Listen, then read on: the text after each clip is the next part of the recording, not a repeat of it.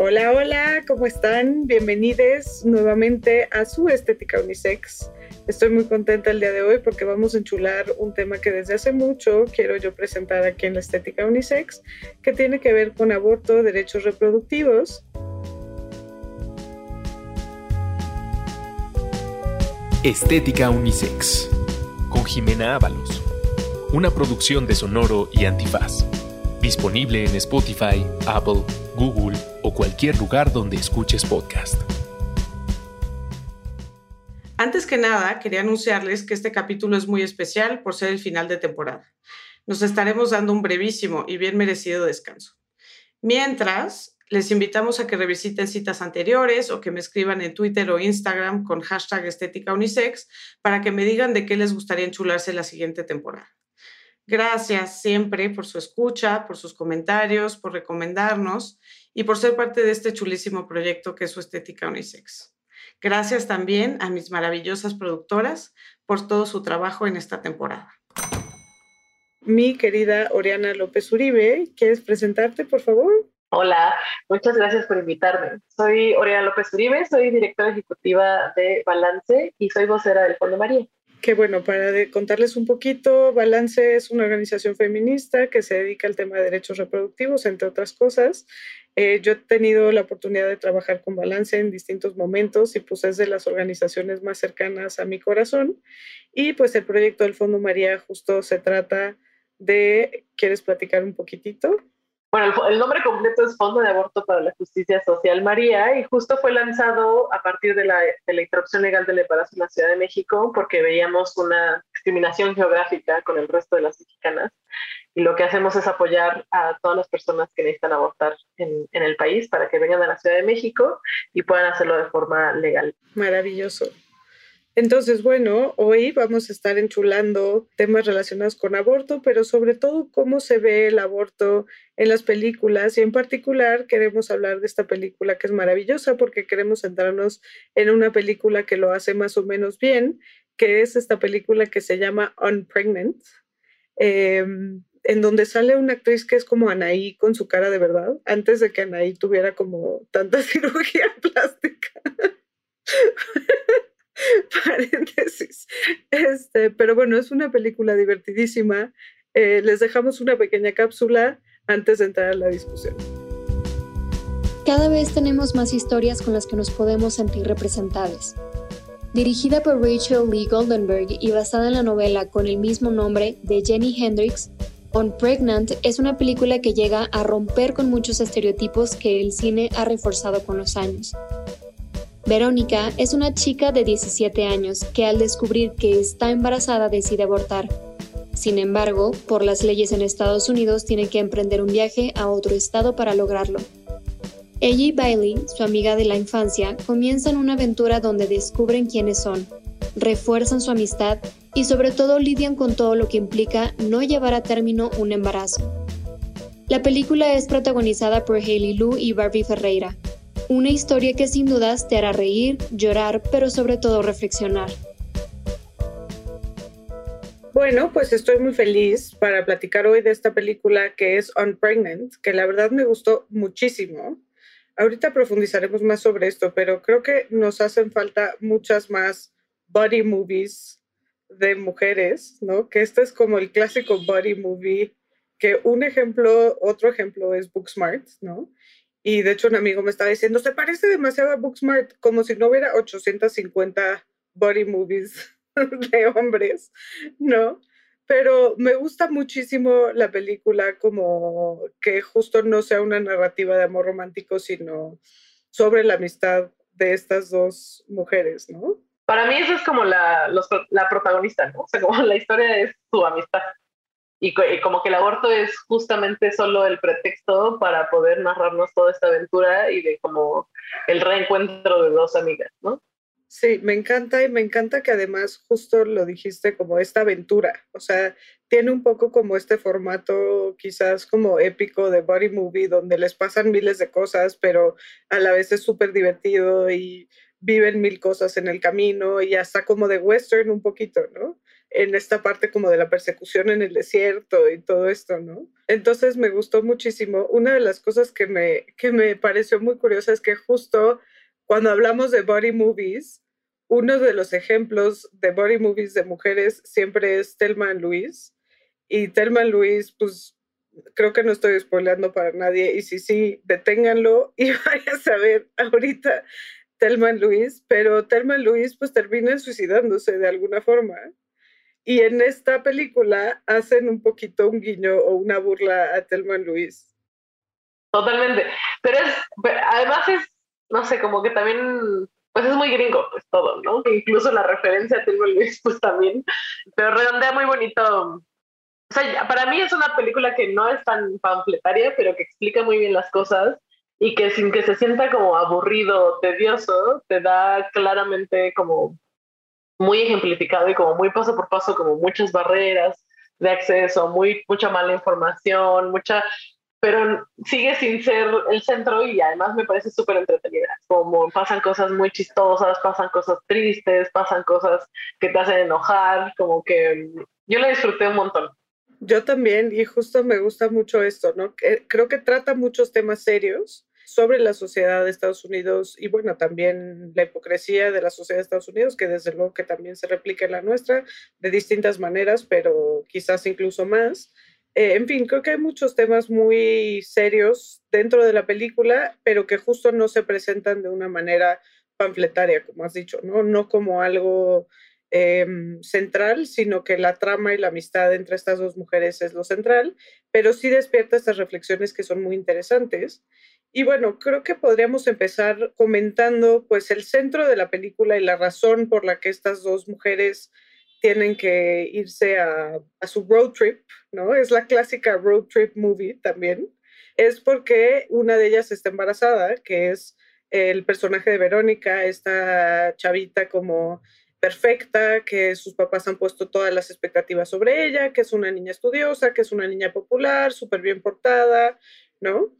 Y pues ella tiene un embarazo no deseado por un descuido del novio, ¿no? en el que además no se, lo, no se lo comunica, y pues se entera que si quiere tener un aborto en su estado, tiene que obtener el consentimiento de sus papás. Y justo para evitar decirle a sus papás, para evitar desilusionar a sus papás de alguna manera, es donde empieza eh, esta aventura en donde le pide a su amiga de infancia, de quien ya había estado distanciada, que es este otro personaje de Bailey, que me parece maravillosa Bailey, y entonces empiezan esta aventura, ¿no?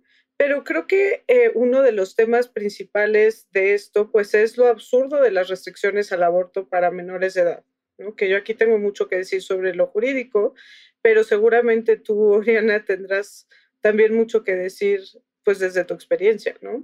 O sea, es que a mí me, parece impresionante porque no es, no es que, que, que Verónica venga de una familia que que la va a violentar si saben que está embarazada o que ella tenga miedo o que, ¿no? Como que hay, no, no es una parte en la que simplemente se quiere hacer cargo porque es una chava que se hace cargo de toda su vida.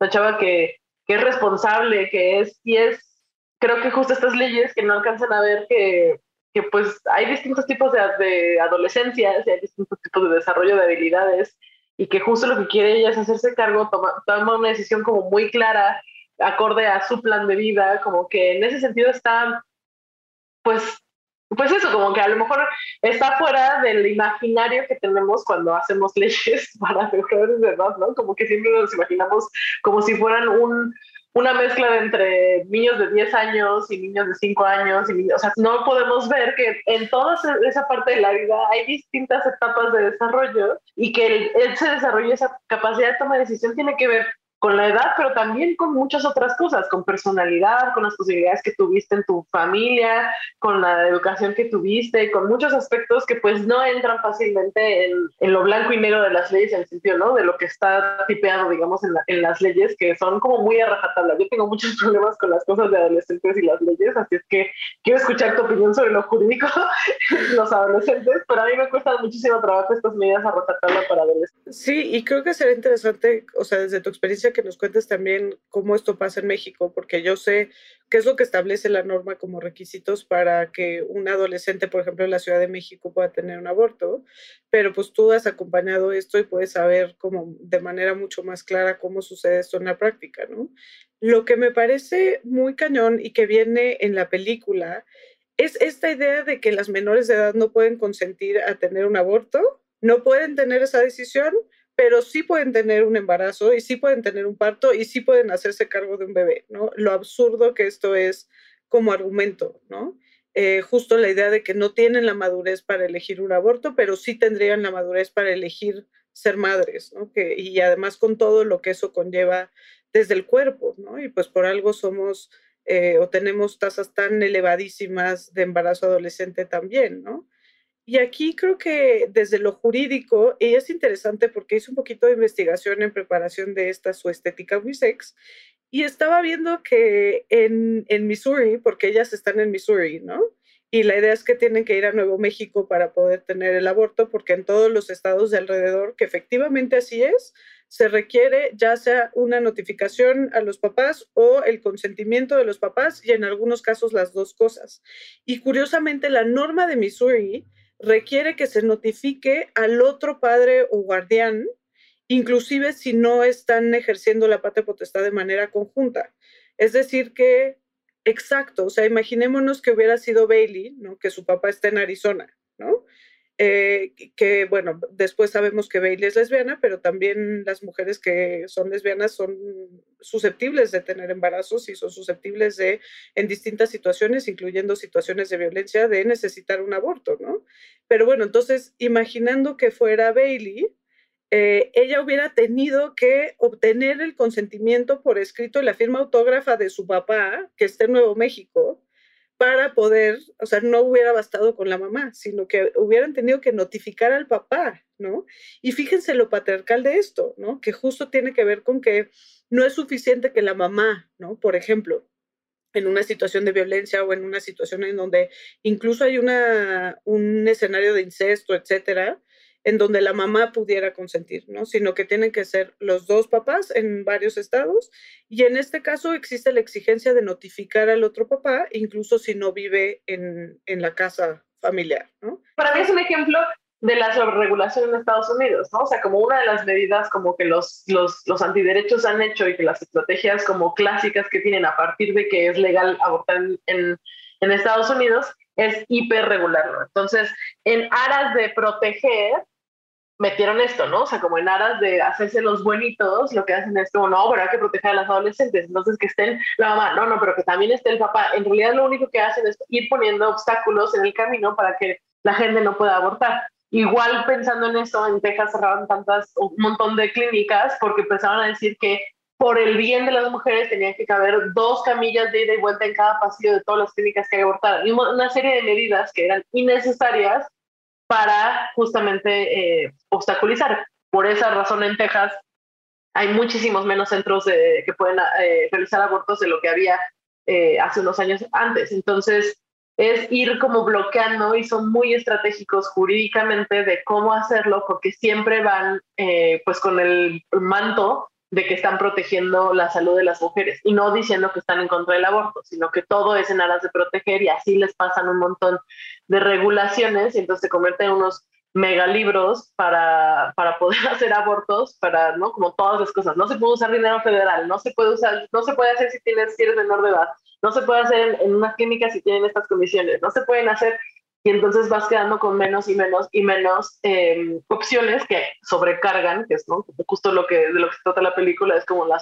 bueno, no se trata de, se la amistad que ya hablamos, pero que muestra la sobrecarga cuando quieres abortar, como la realidad de encontrar dónde abortar, se convierte en una, una sobrecarga para, para ella, ¿no? En este caso, Verónica que quiere abortar. Sí, justo creo que has descrito un poco lo que ha pasado en Estados Unidos con la regulación del aborto y no me quiero detener muchísimo en lo jurídico, pero justo desde el precedente de este caso paradigmático que es Roe versus Wade, que es un caso de 1973, y en este caso la Suprema Corte dice que es inconstitucional que el Estado pueda interferir en la autonomía corporal de las mujeres, ¿no? Y establece este caso un marco por trimestre. Entonces dice, el primer trimestre puedes abortar por la razón que tú quieras, el segundo por ciertas razones y el tercero ya no, ¿no? Ese es un poco el, el marco que establece Roe. Pero después tenemos un caso que es el de Planned Parenthood contra Casey, que es un caso de 1992, en donde se quita este um, tema de trimestre y un poco se basa en la viabilidad, pero se establece un estándar para determinar si ciertos digamos, requisitos para obtener un aborto son constitucionales o no, que eso se llama el estándar de carga indebida, ¿no? Entonces se hace un test para saber si determinado requisito representa o no una carga indebida eh, para las mujeres, ¿no? En el caso específico de Casey, eran las siguientes restricciones. Había que esperar 24 horas, había que obtener, en el caso de las mujeres eh, casadas, tenían que obtener Em, aprobación o autorización de su cónyuge y en el caso de las menores de edad tenían que obtener consentimiento por parte de los papás. Y entonces en este caso se determina que solo una de estas tres cosas es inconstitucional en el sentido de que representa una carga indebida para las mujeres, que es lo del consentimiento por parte del cónyuge. ¿no? Dice, esto sí no pasa el estándar, es una carga indebida para las mujeres porque pues nunca sabes cuál es la situación, puede haber situaciones de violencia doméstica, etcétera. Y entonces se valida, en este caso de 1992, la posibilidad de los estados de exigir precisamente el, consentimiento por parte de los padres a las menores de edad, ¿no? Porque se supone, en este caso se determina, que es un requisito razonable que no representa una carga indebida, ¿no? En realidad, lo que sabemos es que desde luego esto pone a las mujeres en una situación muy vulnerable, particularmente porque muchas de estas mujeres vienen, como tú lo dijiste, pues Verónica está en, una situación de relativo privilegio y aún así, pues era perfectamente válido que ella quisiera y tomara esta decisión, pero pues tenemos otros casos en donde hay una situación de violencia en la familia, en donde incluso hay una situación de incesto, ¿no? Y aunque hay estados que prevén excepciones para esto, pues es muy difícil de acreditar, ¿no? Y que una chava se lo eche sola, pues es tanto más difícil. Entonces, en realidad todos estos requisitos, como bien lo has dicho, minan el precedente de Roe, ¿no? Y van poco a poquito, eh, pues realmente quitándole el contenido, ¿no? Que también hemos visto estas legislaciones en donde pretenden que tengas que ver el latido del corazón, ¿no? Pretenden que a fuerzas tenga que ser en hospital, en un hospital como con y con un doctor que está adscrito a ese hospital, o sea, cosas absurdas así que en realidad restringen muchísimo el derecho al aborto. Oye, una pregunta, según yo en ese de Robbie Wade hay, o sea, como una de la parte de la sentencia es como que dicen que no se puede meter el Estado en la decisión que debe ser entre un médico y su paciente, porque creo que ahí, o sea, para mí eso, esa es clave para dejarlo como que no queda como que es un derecho de las mujeres o de las personas que están embarazadas, sino que siempre es en tanto hay un vínculo con, con, el médico. Y creo que le da como mucho poder a los médicos y pensando, porque claro, eso pasó en los 70, supongo, y, y pues no estaba el aborto con medicamentos y esa parte como como que queda, pues nos queda atorada ahorita, ¿no? Como que después de la revolución del aborto con medicamentos, donde, donde muchos de esos abortos pueden realizarse de forma autogestionada, sin que, sin que haya un médico de por medio, donde que te tenga que ver y, y, pues esta traba queda ahí como complicada, que esto que dices, ¿no? Como que forzosamente te tenga que ver un médico, forzosamente te, te tenga que ver tragarte la primera pastilla, que es la de la mifepristona, pero aunque después el, el, misoprostol te lo vas a poder colocar tú sola en tu casa y vas a pues gestionar el sangrado, los cólicos y estar midiendo si, si hay cualquier riesgo y otras cosas, está esta presencia de que te tiene que dar personal calificado la pastilla para poder empezar, que es como un, obstáculo, ¿no? Y esas, esas pequeñas trabas que a mí me preocupan mucho cuando pensamos en hacer cuando hablamos de legalizar el aborto es como de, primero despenalicémoslo, o sea, como hay que ir como, para mí es como de menos es más. Mientras tú me, me, primero quitas el delito, luego me garantizas el derecho y luego yo lo ejerzo como, como quiero, de alguna forma, o sea, como que no tenerme que obligar a ir a un centro específico calificado por, no sé, como que creo que ahí va complicándose las cosas, sobre todo por el aborto con medicamentos que nos ha implicado pues la posibilidad de hacerlo en casa y de poder tener toda la información nosotras mismas, ¿no? Claro, y sí, creo que esto incluso se refuerza en una de las decisiones más recientes, que justo es de mi admirada Ruth Bader Ginsburg, es esta decisión de Whole Women's Health contra Hellerstedt, en donde ahí también, y creo que es de manera estratégica, pero también se centra más bien sobre el tema de, y puede ser que me esté equivocando, ¿eh? porque son muchísimos casos, pero me parece que aquí justo se trataba del tema de que tenía que ser en un hospital con un doctor adscrito a ese hospital. Y era una ley de Texas, justamente, pues que pues quitaba las, las clínicas de aborto, que tú también lo mencionaste, Oriana. Entonces, o, o, no permitía que hubieran clínicas específicas para esto, ¿no? Y ahí también se pone un poco en este, mm, bajo este marco de que es una cuestión para asegurar la seguridad y bienestar del paciente y no tanto como desde el marco de la autonomía corporal de las mujeres. Pero bueno, creo que todo esto, desde luego, eh, en México, pues justo lo que dice Oriana, ¿no? Primero despenalicemos, o sea, en México sería un escenario en donde esta chava, en muchos estados de la República, además termina o puede terminar procesada penalmente, ¿no? Claro, que es la idea esta por la que existe el Fondo María, que es venir de donde estés a la Ciudad de México para poder hacerlo legalmente. Y eso me preguntaste, como qué pasa con las adolescentes en términos reales en las clínicas de la Ciudad de México. En las clínicas privadas, es que es distinto, creo que porque, y ahí tú me puedes corregir, pero me parece que la ley establece que debe estar acompañada de un adulto de confianza, pero los lineamientos, que sobre todo lo siguen las, las, las clínicas públicas, eh, dice que tiene que ser padre, madre, tutor y a veces sé que en la práctica dan permiso si es una persona adulta familiar. Es decir, si, viene con, si vienes con tu tía, si vienes con tu tío con tu, con tu hermana más grande, eh, puede ser que te den que te den el permiso de pasar con ella como tu, tu, representante, ¿no? Como tu, pues sí, como tu tutora en ese caso.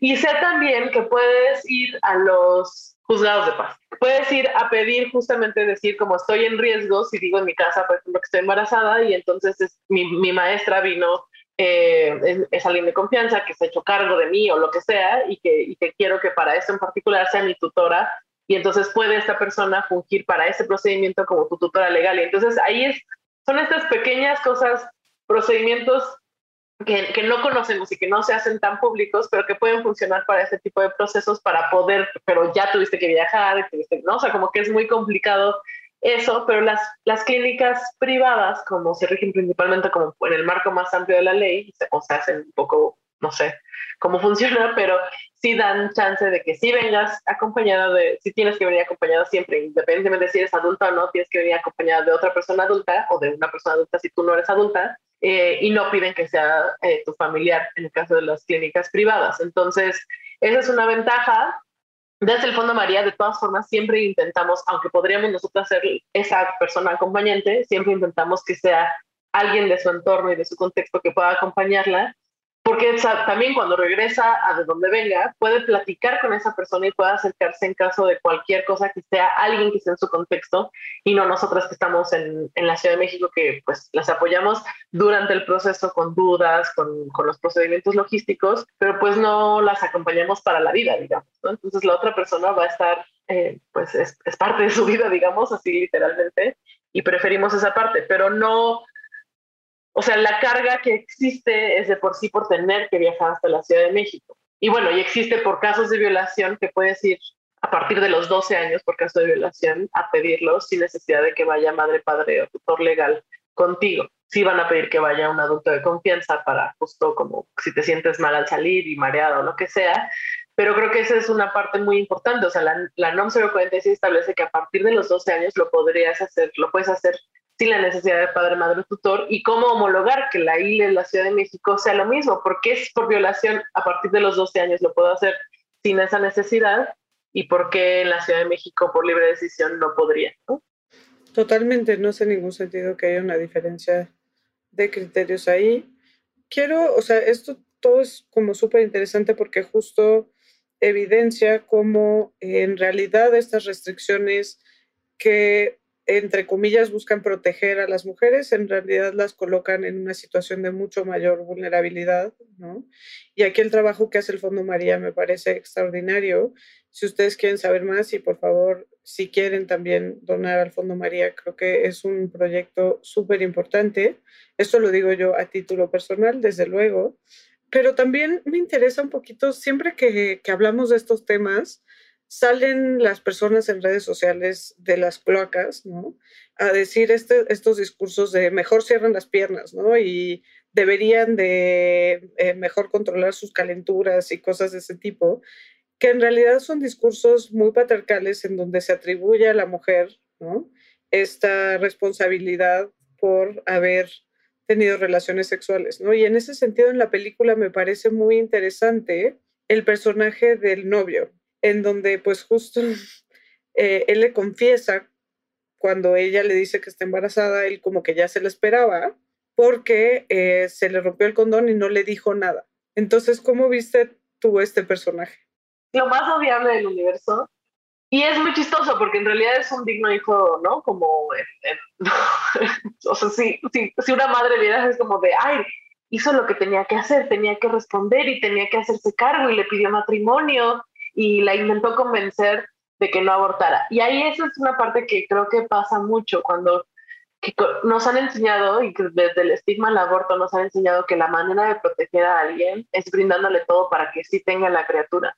Y es como una cosa que te coarta totalmente tu autonomía, porque la chava tiene claro que no quiere tener la criatura y él ya quiere como que entonces toda su vida cambia alrededor de ese embarazo, porque entonces significaría casarse con él, significaría, pues quién sabe cómo lo de la universidad y, ¿no? O sea, como que le cambia todo.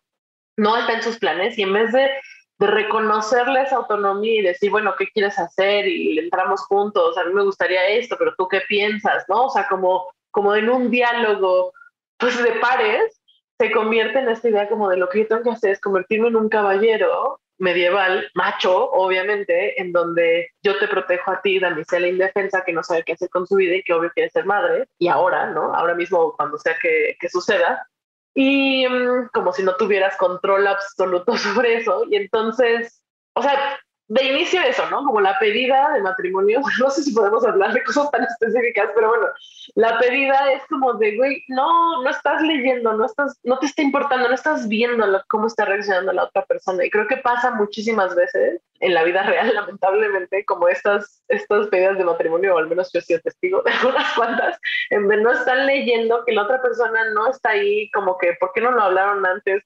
Pero luego todo lo demás que hace, de seguirla, de, de, intentar como por, o sea, la cantidad de recursos que él gasta en simplemente convencerla de no hacerlo, que hubieran sido recursos que yo hubiera podido usar para llegar más rápido más fácil, como si te pones de acuerdo y pueden unir fuerzas, esto hubiera sido mucho más sencillo, pero no, es como justo intentar cortar lo que ella quiere hacer. Y es como la peor manera de, de tener una relación ¿no? Como si lo que quieres es casarte con ella, esta no es la mejor forma, empezando por controlarla. Bye, hay que correr. Pero justo eh, me encanta lo que dices, porque justo le está siguiendo este script patriarcal o este guion de lo que se supone que tiene que hacer, ¿no? Que es justo como hacerse cargo y tal, pero lo hace de una forma en la que atropella totalmente lo que ella realmente quiere, su proyecto de vida, etcétera. Y es interesante porque cuando primero va con Bailey, le dice como, este güey es creepy, o sea, es un stalker, ¿no? Y ella le dice, no, es romántico, ¿no? Porque estas, estas actitudes que él tiene como de que nos describe que durante un mes le pidió que por favor saliera con él todos los días hasta que ella final, finalmente le dice que sí, y estas actitudes donde la sigue, eh, la propuesta de matrimonio en público, ¿no? Como estas cosas que están muy romantizadas, incluso en la narrativa de las comedias románticas de siempre, y que aquí nos expone como la parte creepy y violenta que eso tiene y que se va cada vez evidenciando más a lo largo de la película hasta que llegamos a esta escena, y perdón, spoiler alert, en donde él le dice, este, si tú vas y tienes un aborto, yo le voy a decir a todo mundo y justo lo que estás tratando de cuidar, que es como tu imagen pública, tu reputación tal, eso se va a ir al, al caño, ¿no? Porque yo me voy a encargar de que todo el mundo sepa, ¿no? O sea, ahí ya vemos una actitud pues completamente violenta, ¿no? Abiertamente violenta. Y pues me gusta mucho esto, ¿no? También que evidencian estas otras violencias que tenemos hasta cierto punto romantizadas. O sea, que el amor romántico es un chantaje emocional todo el. Es como, ya te voy a decir que sí para que te calles, pero no, o sea, como, ¿por qué en ese momento lo sentimos como un acto romántico ser insistente? Ay, no sé, como complicado. Pero también cómo nos han educado a decir que, decir, bueno, yo me acuerdo de mi mamá diciéndome a mí como, di tres veces no, y en la cuarta ya dices que sí, ¿no? Como esos juegos que nos, es como, ¿por qué entramos un juego? ¿Quiero o no quiero? Punto, se acabó. Y reconocer qué queremos, a veces creo que se nos pone complicado cuando no nos educan desde esa base. Muchísimo y creo que también justo desde, desde el terreno de la sexualidad, ¿no? no, no como nos educan siempre desde un lugar en donde esto es peligroso, esto es indebido, esto es prohibido, entonces no necesariamente tenemos la capacidad de saber o de poder incluso preguntarnos a nosotras mismas qué es lo que queremos, qué es lo que nos gusta, etc.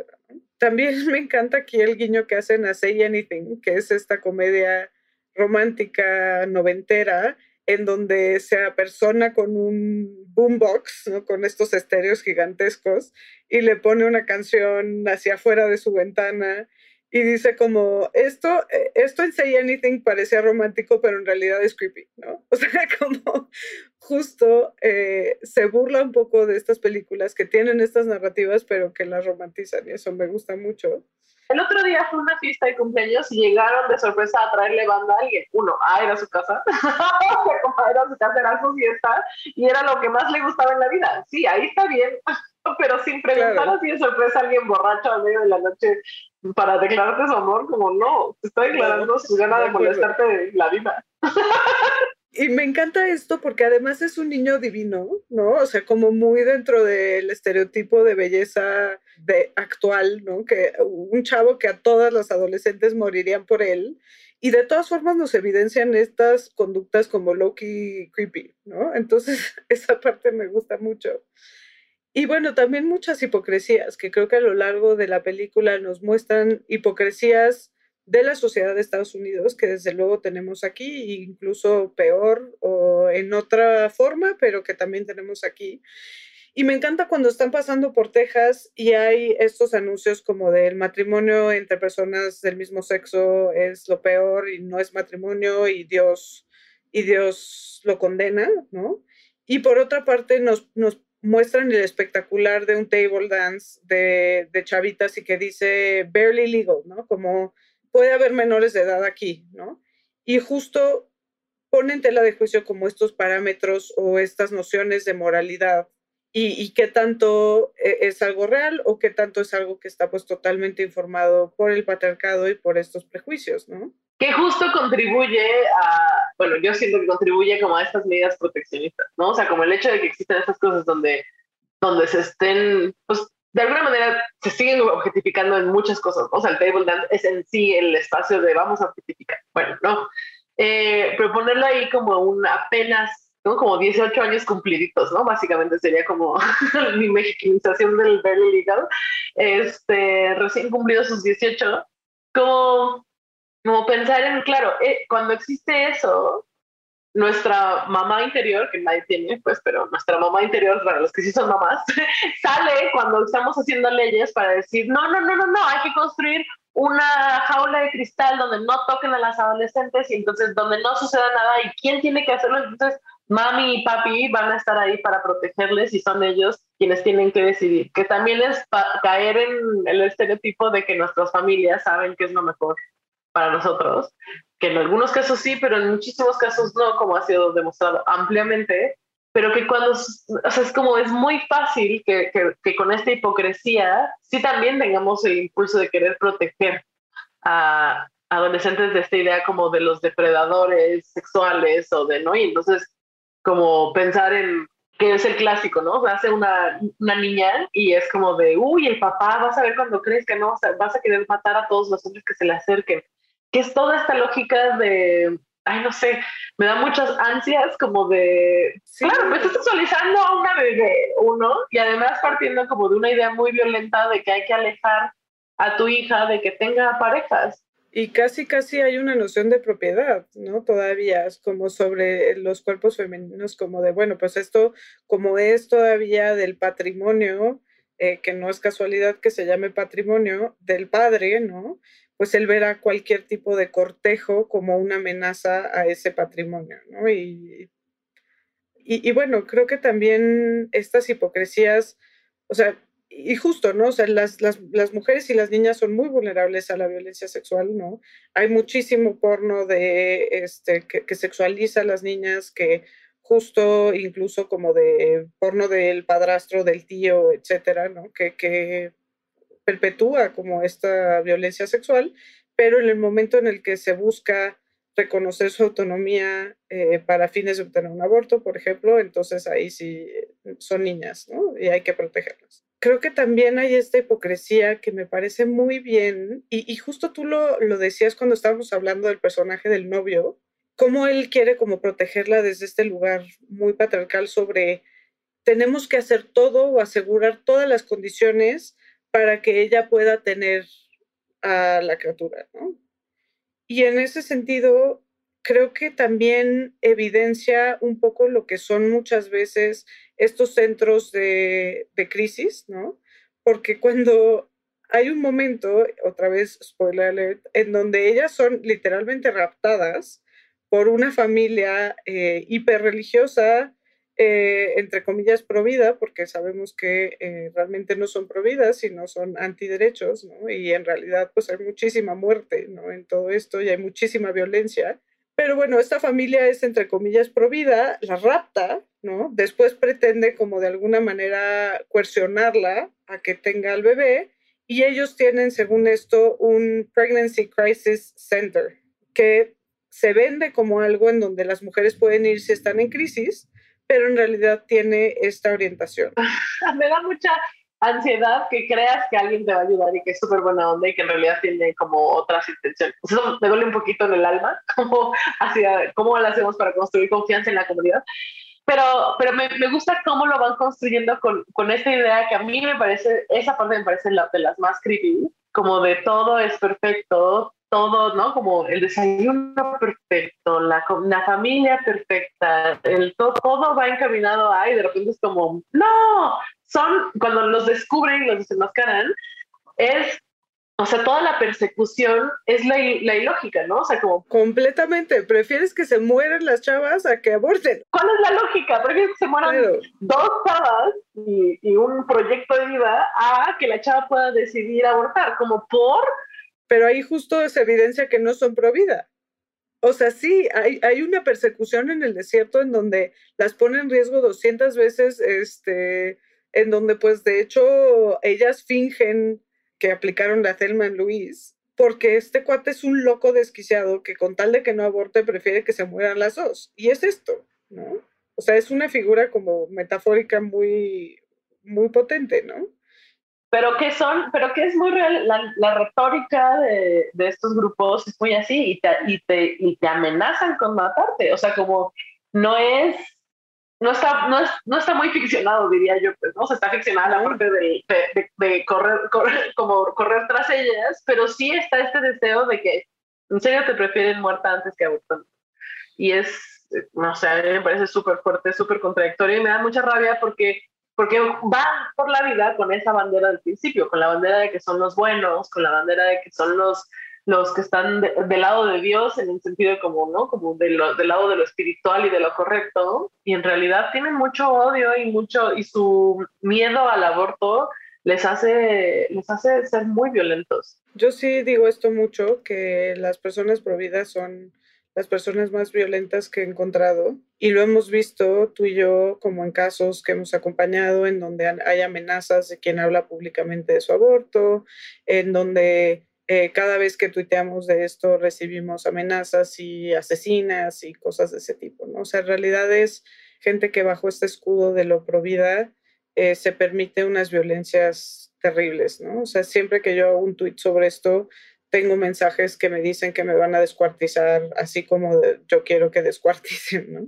Eh, cosas así totalmente, totalmente absurdas, pero creo que justo lo retrata muy bien estas contradicciones y sí, esto como hiper creepy, eh, donde parece ser que el objetivo de eh, evitar el aborto es lo único que importa, ¿no? Y entonces se vale raptarlas, se vale perseguirlas, se vale matarlas incluso. ¿Y qué tipo de gente hace eso, no? ¿Qué tipo de gente aborda a una mujer que sin duda está en un día difícil, ¿no?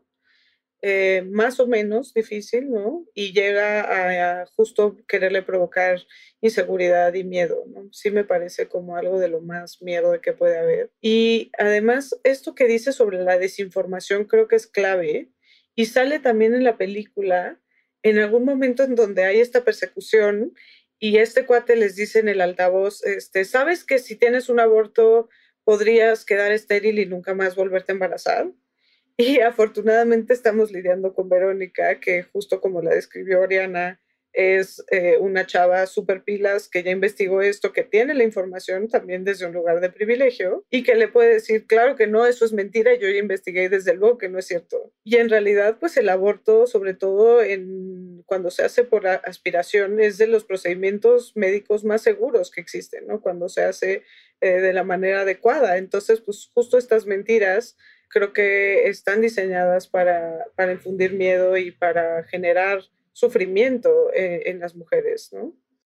Sí, y bueno, también, o sea, esto que dices es súper importante, ¿no? El aborto en general es, es, o sea, si está realizado, no solo la aspiración, el aborto con medicamentos, la aspiración y todos los procedimientos que están avalados por la OMS, cuando se hacen por personal calificado, con la información adecuada y con los insumos adecuados, es mucho más seguro siempre que parir. O sea, el riesgo va aumentando. El pico más alto de riesgo es parir. Ante cualquier eh, embarazo de alto riesgo, una de las principales soluciones es justo abortar. O sea, como que también tenemos que desromantizar el, el embarazo, pues, ¿no? Bueno, y la crianza y muchas otras cosas, pues, pero, pero el, el embarazo en sí, el parto, es muy riesgoso. El embarazo pone, el, como agudiza padecimientos que podemos tener o los despierta o no, cosas que ya tenemos latentes o incluso genera nuevas eh, cosas. Entonces es un, es un nivel de estrés muy grande en el cuerpo de, de, las personas que tienen capacidad de gestar y es importante que, que hablemos de eso, pues el aborto puede ser seguro siempre, en cualquier momento, nada más hay que saber en qué momento toca qué, hacer qué, pero con esa información y con, con, personal que esté acompañándote cuando es en, en, el segundo trimestre, en el tercer trimestre, creo que de eso casi no hablamos y es importante como pues ir deshaciendo esta parte. Me quedé pensando en esto de los pro vida afuera y es que en serio, o sea, hasta las chavas podrían estar tranquilas, pero el hecho de que estén ahí afuera es que tú tienes, o sea, esas personas que están afuera de sus amigas quieren que sea un mal día para ellos. ¿Por qué alguien se levantaría diciendo quiero arruinarle el día a alguien? Y creo que esto que dices también es clave en cuanto hablamos del daño psicológico, ¿no? Porque muchísimos de estos discursos se, se, basan en decir, pero es que el aborto causa daño psicológico, puede tener consecuencias psicológicas, ¿no? Independientemente de que pues las experiencias de las mujeres son muy diversas, ¿no? Y que no necesariamente mm, se experimentan como desde un lugar de trauma por todas las mujeres, ¿no? Creo que eh, como si, o sea, lo que siempre me trae este argumento como de, bueno, pero es que el aborto puede tener consecuencias psicológicas. Ajá, y un embarazo y un parto no deseado, ¿qué? O sea, impacto psicológico puede tener el miedo de las cosas que me estás diciendo afuera de la clínica también, o sea, como de todos tipos, ¿no? Sí. Entonces, imagínate tener un hijo que no deseas, qué mega impacto. Si cuando tienes, los deseas, tiene impacto psicológico. O sea, es muy importante, porque la gente a mí de pronto me dice, bueno, o sea, gente de mi familia que es provida, etcétera, eh, que no es provida, ya dijimos, gente de mi familia que es antiderechos, que me dice, oye, pero ahora que ya tuviste un bebé y que ya sabes la magia que es sentir en tu vientre, la vida y tal, obviamente cambió tu postura sobre el aborto. Y mi respuesta es todo lo contrario. Ya sé, además ahora, o sea, mi, mi postura se reafirma por mil millones cuando sabes lo que es un embarazo y un parto y un posparto, ¿no? Y cuando sabes lo que es la crianza y cuando conoces el peso desproporcionado que hay sobre las mujeres en esa crianza, ¿no? Que tú puedes decir 80.500 veces que la crianza va a ser compartida o incluso que la pareja la va a llevar más que una. Y la verdad es que la sociedad tiene otro plan, ¿no? La sociedad tiene un mandato de maternidad muy claro, o sea, y ahí es también donde este noviecito que sale en la película, pues te mueres un poco de risa de él, ¿no? Porque qué bueno que tú quieras dejar la escuela un año, pero jamás va a tener el mismo costo sobre tu proyecto de vida que el que va a tener sobre ella. bueno, me interesa también hablar, eh, ya habíamos dicho esto sobre la falta de información o más bien la desinformación que, o las mentiras, porque son francas mentiras de los antiderechos, que también aquí es interesante como el, el papel de la señora, ¿no? Y cómo tiene como este lugar súper, súper creepy, donde es como de, ay, sí, honey, qué linda, honey, como aparentemente protector, ¿no? Como muchas de estas actitudes, pero en realidad hiperviolenta. Pero solo quiero como recalcar esto de que nos ponen a esta chava que pues vive en Estados Unidos, eh, sí es de una familia que nos hacen saber que es una familia católica, ¿no? Porque sale como el retrato del Papa, que es un retrato bastante malo y muy, muy cómico. Eh, pero es una niña en una situación de privilegio que tiene muchas herramientas y que tiene acceso a información, ¿no? Que ella solita hace llamadas y ella solita investiga dónde sí puede, dónde no puede y qué es lo que tiene que hacer y hace un plan para poder hacer esto, ¿no?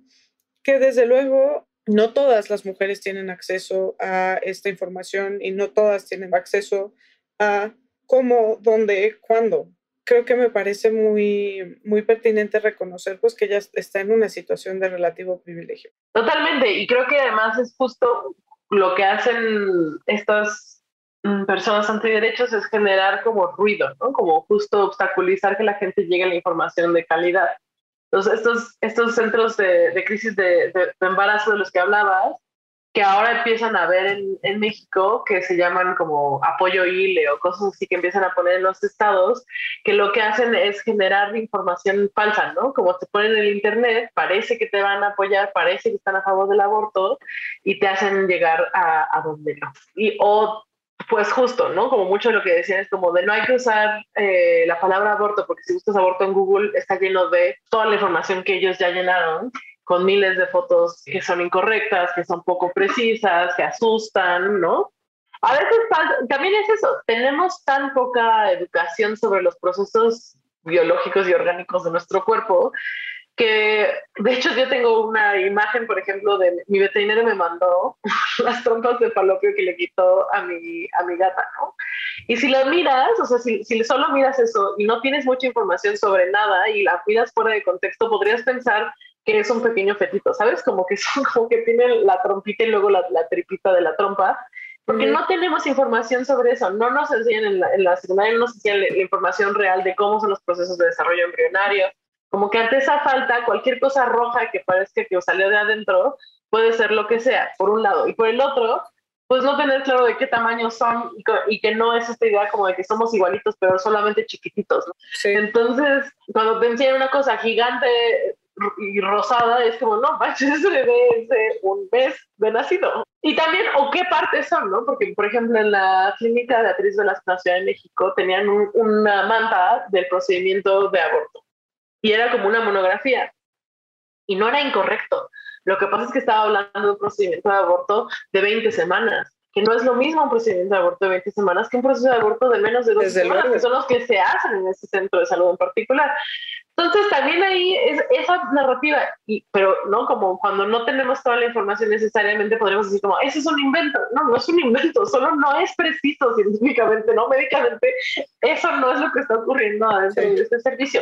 Pero sí hay, hay, procedimientos que se realizan así y que son necesarios y que también podemos hablar de ellos si quieren, de por qué se tienen que realizar así, pero digan la información completa, que creo que eso es lo que nos hace falta también, incluso como movimiento feminista. Hablemos, o sea, como sí siendo que hay muchas que están a favor del aborto y que no saben cómo son los procedimientos médicos. No, yo soy además acompañante de aborto, sí sé cómo son los procedimientos médicos y para el Fondo María una de las partes como cruciales que forma parte de nuestra capacitación es entrar a un procedimiento de aborto conocerlo, saber de qué estás hablando, porque digo, otra película de la cual podríamos hablar es la de Inesperado, que es como justamente claro. todo, lo, todo lo que puede, o sea, ya hay ciertas claves. Una de las cosas que siento que sale mal y que salió mal en la historia real es esa, ¿no? Uh -huh. O sea, la posibilidad de que alguien esté trabajando por algo que no sabe exactamente qué es y que se asuste y que ese susto lo pueda ser utilizado por los grupos antiderechos y no es como démonos toda la información, conozcamos más, hablemos sin tabú sobre aborto y, y, y preguntemos y cuestionemos y mucho de lo que queramos hacer,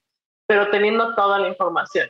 Y bueno, pues en ese sentido quisiera que fuéramos justo el retrato del aborto en sí, ¿no? que a mí me gusta mucho. Creo que he visto como algunas escenas, eh, específicamente me acuerdo de la serie de Sex Education, que también me gustó cómo sale ahí, pero creo que tenemos como algunos retratos desafortunados, justo como en inesperado, ¿no?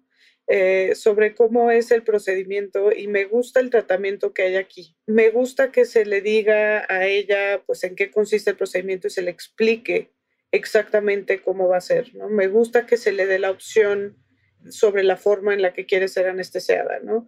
O sea, hay una serie de cosas que me parecen muy positivas de la manera en la que se retrata el aborto en esta película.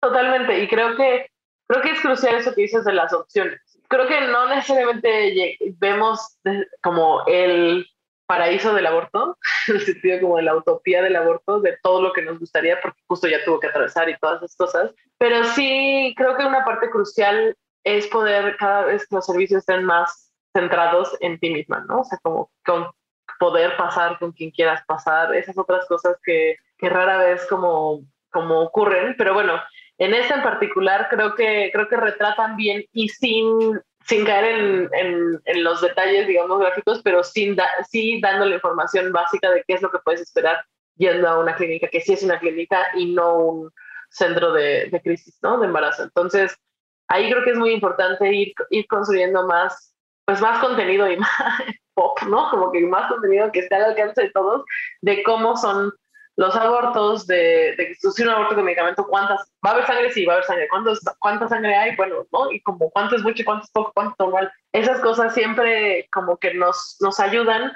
a irnos quitando, porque creo que además tenemos estas, el padre Amaro, tenemos como muchas referencias de, de abortos terribles en, la, en las películas que, no nos ayudan a, visualizar correctamente qué es y que impacta mucho en justamente las experiencias de las adolescentes, ¿no?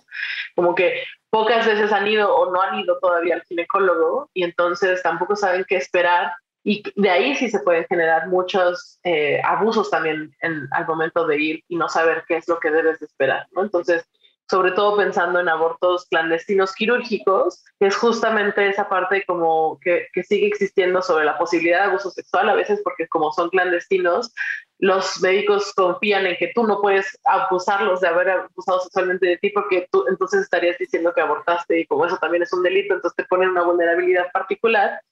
Y, pero también otras cosas, ¿no? Pues no sabes, no sabes reconocer eh, cómo es una mesa de ginecólogo, ¿no? De ginecología, cómo es la posición, en que, como esas sensaciones que, que, que conoces cuando ya has sido. Entonces creo que estas imágenes, pues al mismo tiempo, o sea, además de, de poder entretenernos, claramente nos dan muchas herramientas para la vida. Tener un buen retrato del aborto y cómo debe de ser, creo que nos ayuda mucho a distinguir de un buen servicio de otro. Sí, me gusta mucho eso. También justo sobre eso que mencionas, como de del abuso sexual. O sea, son cosas que suceden, o sea, que parecen de una película de terror, pero que desde luego que suceden y nosotras hemos conocido casos de esto. Y me remite también a, que ni siquiera sabemos o hablamos necesariamente de todos estos procesos por eh, esta idea patriarcal de que todo lo relacionado con la sexualidad femenina, con los órganos femeninos, es de alguna manera tabú, ¿no? Entonces, el otro día, eh, una de mis alumnas me preguntó cómo, o, bueno, nos preguntó eh, en un grupo que tenemos, en una comunidad que hemos hecho, cómo es un Papa Nicolau, ¿no? ¿Qué, ¿Qué, es lo que debo de esperar de un Papa Nicolau? ¿no? O sea, desde ahí, ¿no? Y es muy importante, pues, estos proyectos feministas que vienen desde los 60s y 70s, como de crear nuestra propia sabiduría médica y nuestro propio, pues, conocimiento y, y documentación sobre nuestros propios procesos, ¿no? Y qué importante es eso.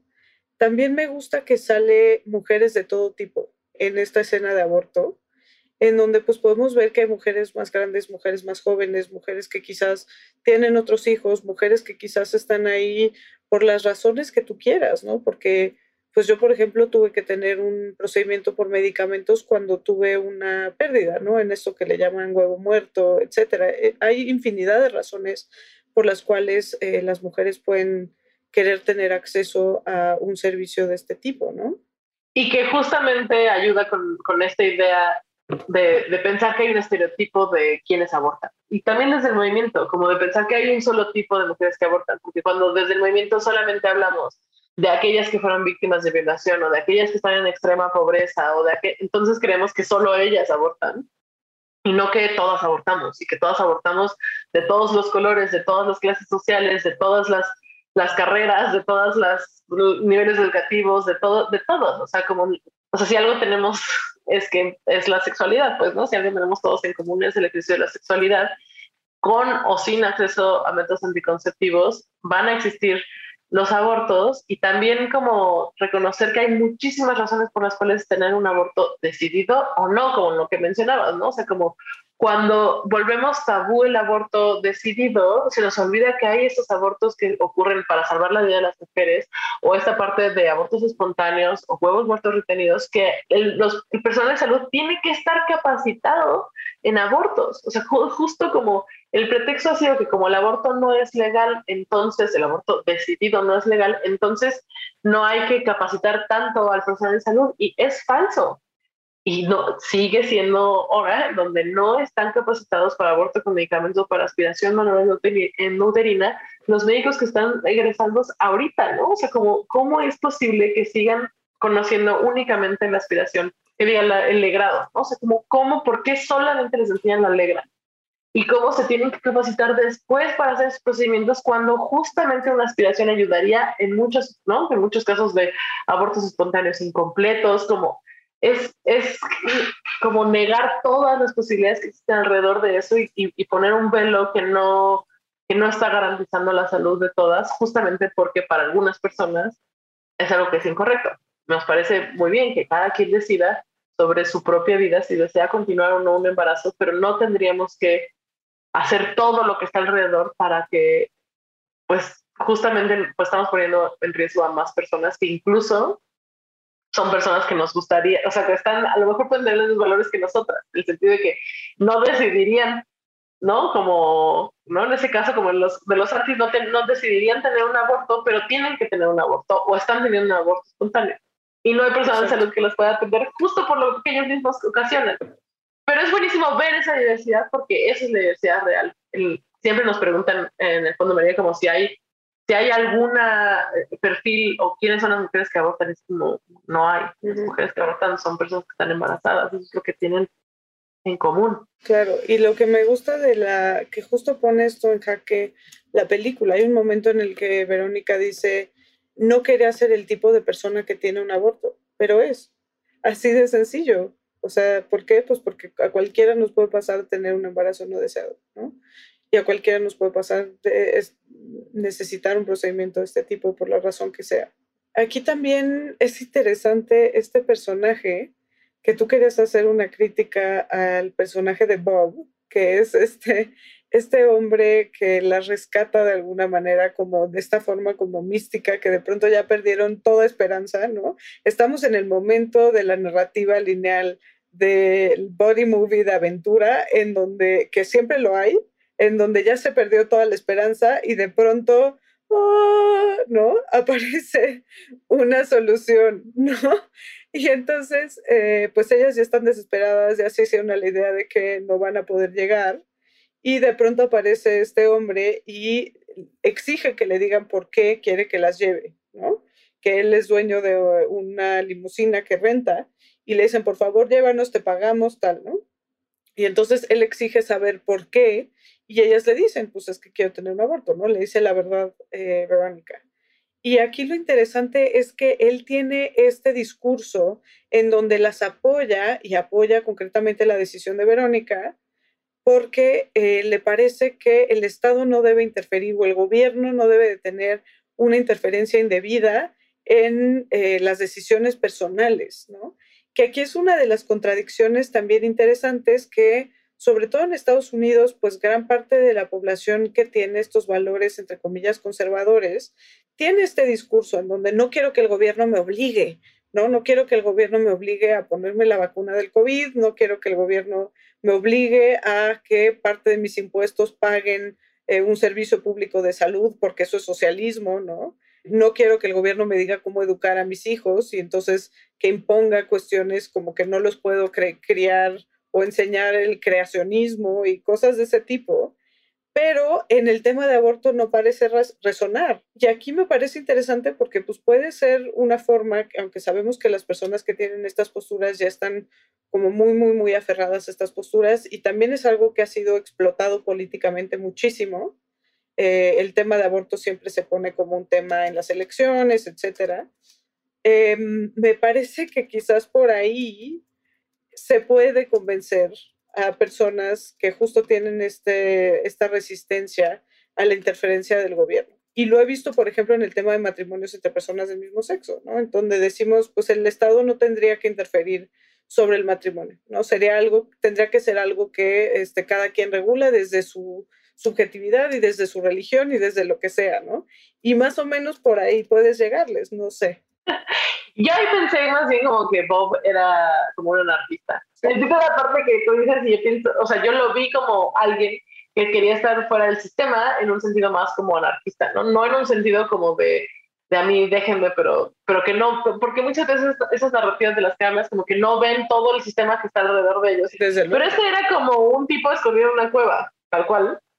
Y ahí cuando lo vimos eh, en, en, el Balancine, justo Soch de, de, Balance decía que, que esto es un recurso, ¿no? Es un recurso cinematográfico y que le llaman eh, Magical Negro, como en esta idea de el negro mágico, que es como un personaje afrodescendiente que, que aparece de la nada, no hay ninguna profundidad en su personaje, no conocemos nada sobre él, no sabemos exactamente cómo, cómo cuál, cuáles son sus intenciones en realidad de absolutamente nada, pero está en función de resolverle la vida al personaje blanco principal, ¿no? Entonces, pues en este caso, justo es el chofer que, que garantiza el último tramo de la aventura para que lleguen, bueno, para, para, que llegue Verónica, incluso a salvar a Bailey en algún momento, y de ahí se puedan, puedan llegar a la clínica, ¿no? Entonces, es también una crítica a cómo, por qué el único personaje afro de la historia no tiene como tanta profundidad y está ahí nada más en, en uso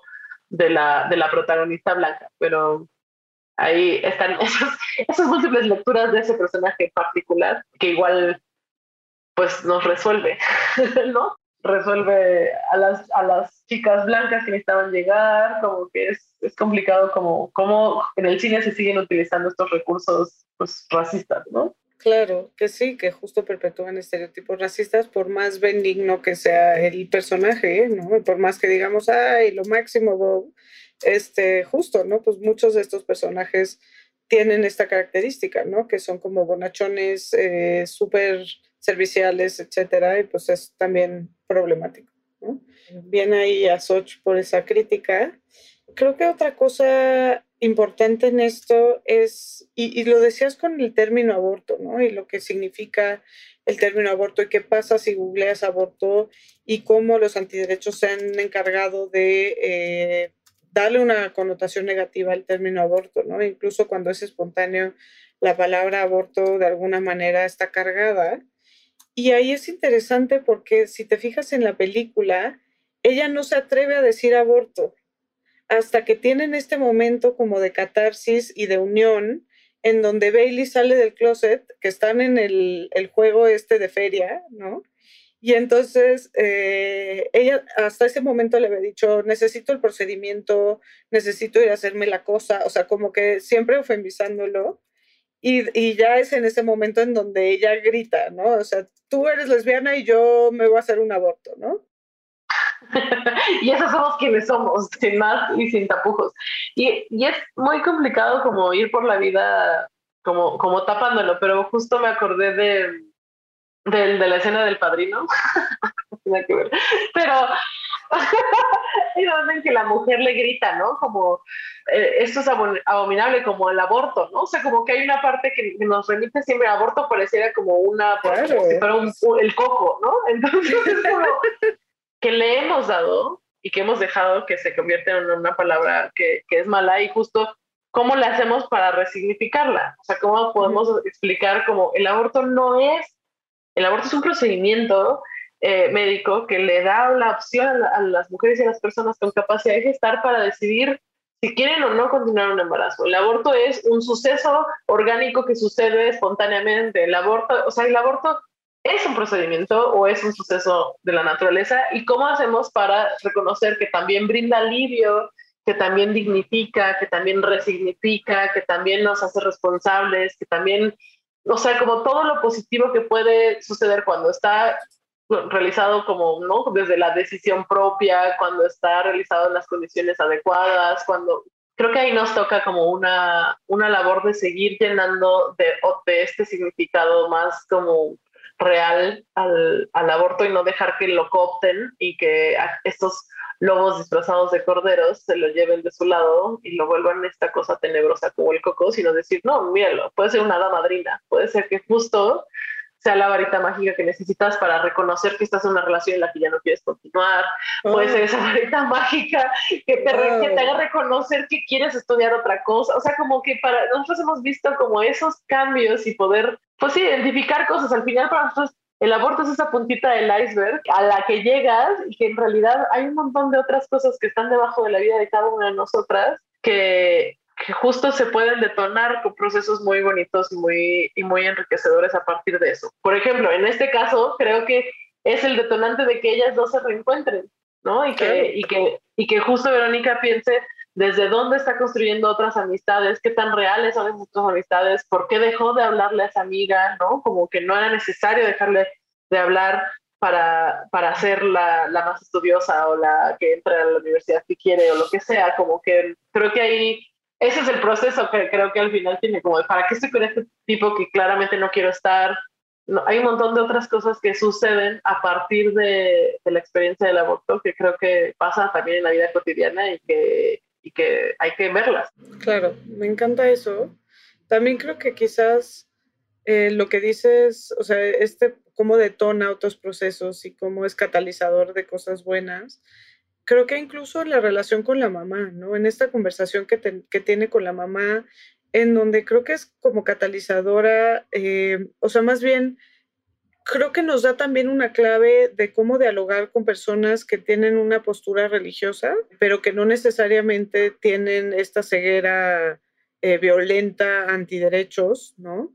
en donde la mamá le dice, pues no necesariamente entiendo lo que hiciste, quizás nunca lo entienda, ¿no? Desde su postura religiosa, pero mi amor es mucho más que eso, ¿no? Mi amor va mucho más allá. Entonces, pues eso, ¿no? O sea, incluso en estas posturas como muy religiosas, digamos, desde este lugar, pues reconocer que es algo que es válido para una, ¿no? Pero que, o para uno, pero que no se pueden imponer sobre las demás personas, ¿no? Creo que esa parte es interesante y que es importante este momento en donde recobra la confianza con la mamá, ¿no? Después de que todo esto había sido con tal de no tenerle que decir a sus papás sobre esta decisión. O sea, esa parte como de la empatía, ¿no? Como, como más allá, o sea, ¿cómo podemos liberarnos de esos dogmas ¿no? Porque hasta cierto punto son dogmas y ver que hay una persona enfrente de ti que, que es capaz de tomar la decisión y que necesita de tu apoyo emocional, ¿no? Y que necesita de tu amor, de tu cariño, de esa cosita, que puede ser cualquier cosa, puede ser escucharla, puede ser que no sea tu hija, pero puede ser que sea tu amiga y que lo necesites es que en vez de que la juzgues,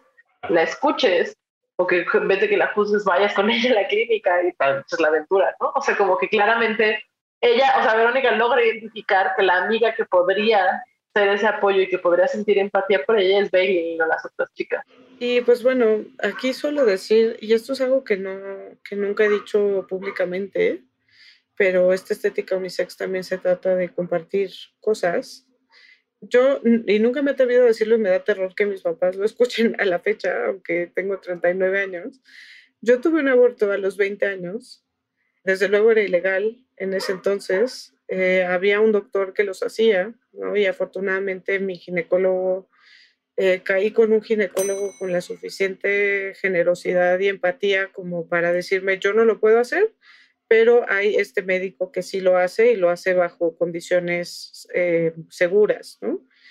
Y entonces pues fui con ese médico, incluso desde el tema, pues el hecho de que fuera ilegal incluso desde un lugar de privilegio que yo tenía, lo volvió pues una experiencia muy complicada, ¿no? Una experiencia muy, muy dura, porque pues eh, yo llegué totalmente sin saber qué esperar, me sentí muy mal durante el procedimiento. Este médico pues era un poquito como que te cobraba como te veía, ¿no? Entonces me acuerdo que pues vendimos cosas, vendí los, los aretitos de oro que me regalaba en Navidad mi, abuelita para poder juntar lana para poder tener acceso a esto, porque pues era bastante caro. Y pues creo que al final del día fue una experiencia, repito, complicada, ¿no? Fue con alguien, eh, estaba yo en una relación en esa época que era una relación compleja, pero con, con violencia, sin duda.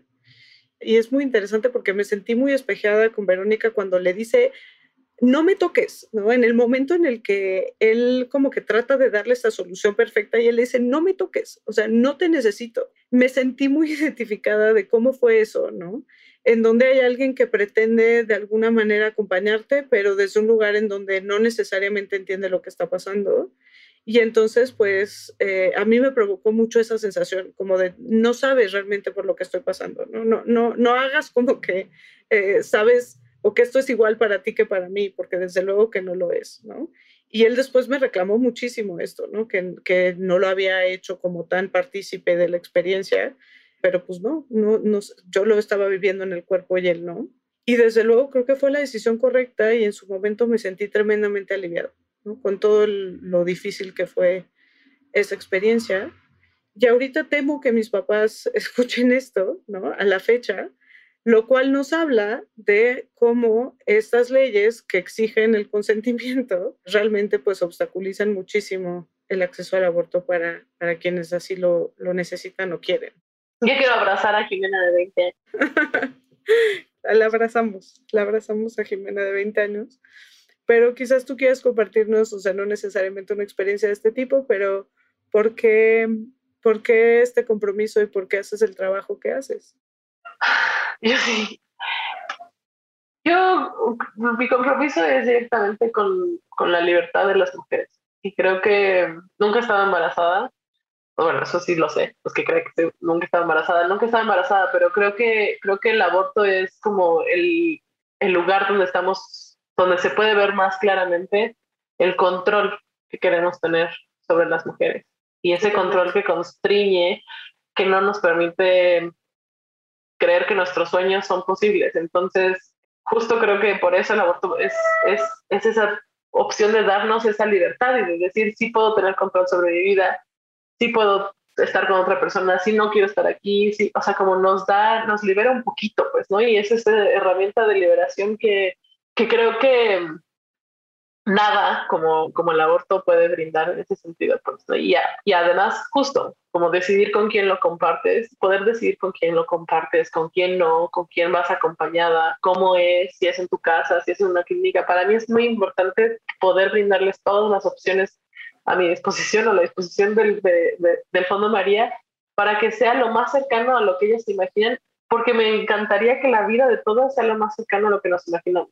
Qué cosa tan preciosa de decir yo también quisiera que los abortos y los embarazos y los partos de todas sean lo más cercano a, que, a lo que nos imaginamos y que nuestras decisiones sean pues lo más nuestras posibles, ¿no? que es algo como muy central a lo que has dicho y es algo que se nos ha negado a las mujeres siempre, ¿no? desde muchos otros ámbitos.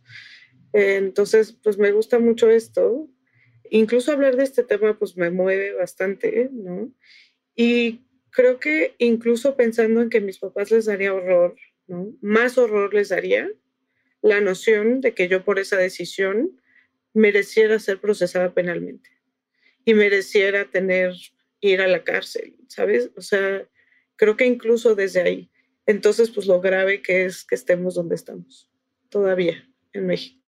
Que se siga siendo un riesgo, ¿no? Otro riesgo más de ser mujer. Otro riesgo más.